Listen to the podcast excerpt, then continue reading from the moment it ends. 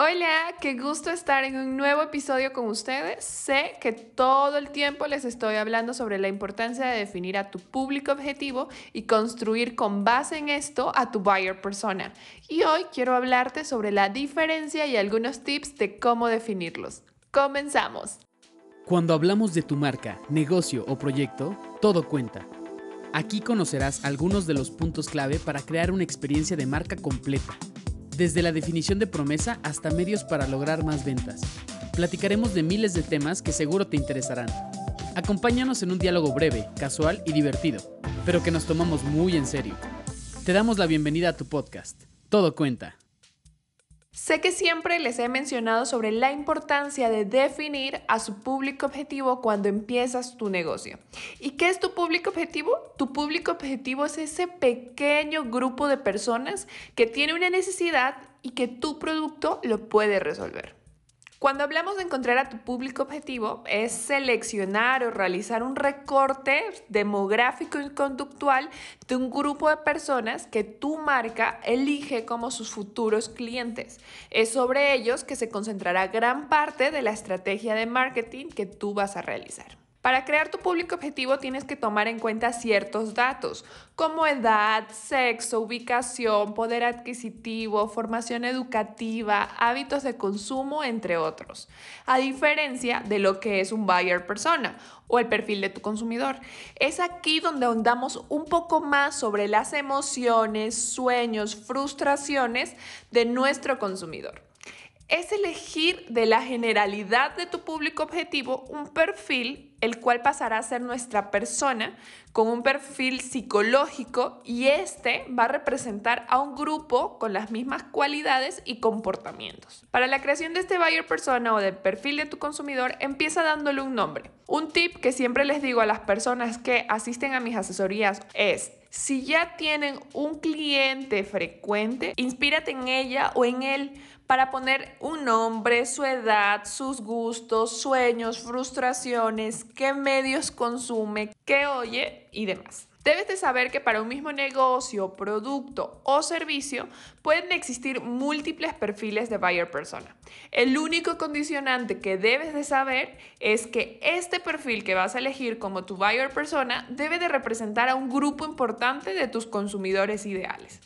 Entender cómo funciona la mente de nuestro buyer persona te ayudará a entender su proceso de compra o el famoso viaje del consumidor y saber qué mensaje o necesidad tiene nuestro perfil o nuestro buyer persona y de acuerdo a esto hacer una estrategia de contenidos que resuelva sus problemas.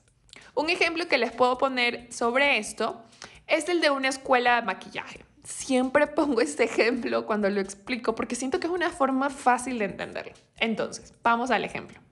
Si yo tengo una escuela de maquillaje especializado en destacar la belleza de la mujer, no es lo mismo que yo le diga en un mismo mensaje, inscríbete a mi curso y publicite un mismo mensaje para mi público objetivo, es decir, mujeres de 25 a 55 años que viven en Ecuador y México, que tienen un nivel socioeconómico medio, medio alto, a que yo construya los perfiles de buyer persona donde voy a segmentar mensajes de acuerdo al perfil Siguiendo con este ejemplo, cambia completamente mi estrategia de contenidos si yo defino que a las mujeres de 18 a 25 años les voy a enseñar las técnicas de tendencia en maquillaje y cómo hacer de que brillar sus, tus facciones y destacarlas. Lo siento, soy muy mala con este tema de maquillaje, pero esas cosas que están ahorita a la moda.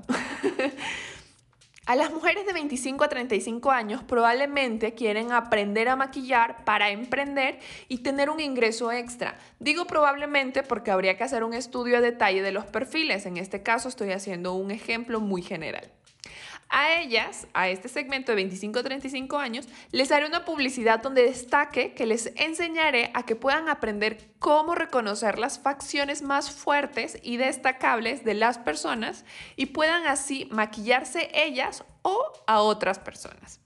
A las mujeres de 35 y 55 años les voy a hablar sobre tips para maquillaje y cuidar su piel para prevenir el envejecimiento prematuro. Y también poder maquillarte y ocultar, ya sabes, la edad y ciertas arrugas. Como podrán ver, de mi público objetivo logré microsegmentar y definir qué mensaje y necesidad puedo cubrir de estos perfiles y hacer atractivo mi producto o en este caso mi servicio.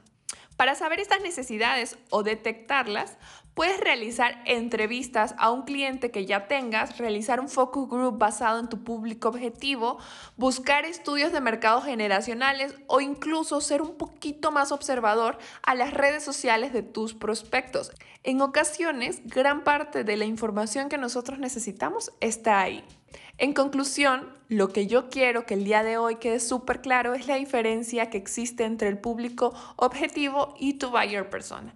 Tu público objetivo es ese segmento que tú vas a elegir que tienen un problema que tu producto o servicio lo resuelve. Crear tu buyer persona es ser mucho más específico, es agarrar un perfil de ese público objetivo que tú has elegido y construir y tener muy claro cuáles son sus sueños, frustraciones, miedos y cómo tú puedes resolver sus problemas con mensajes específicos. Y como en cada episodio, hoy también tenemos tarea. Te quiero invitar a que empieces a definir cuál es tu público objetivo y con base en esto construir el perfil o los perfiles de tu buyer persona. La magia sucede cuando tienes estos pilares en tus manos. Si no sabes por dónde empezar, te invito a ser parte de la tercera edición online del workshop Dale personalidad a tu marca, donde aprenderás a encontrar tu diferenciador, crear a detalle y conocer métodos para descubrir a tu buyer persona y con base en esto construir una estrategia de contenidos sólidas para las redes sociales de tu negocio o de tu marca personal. Si te interesa ser parte de él, no olvides escribirme en Instagram como arroba majomv o arroba tu negocio cuenta. Y antes de terminar, no olvides que estamos ofreciendo tu primera asesoría de 30 minutos completamente gratis. Queremos ayudarte a preparar tu negocio durante y después de la pandemia.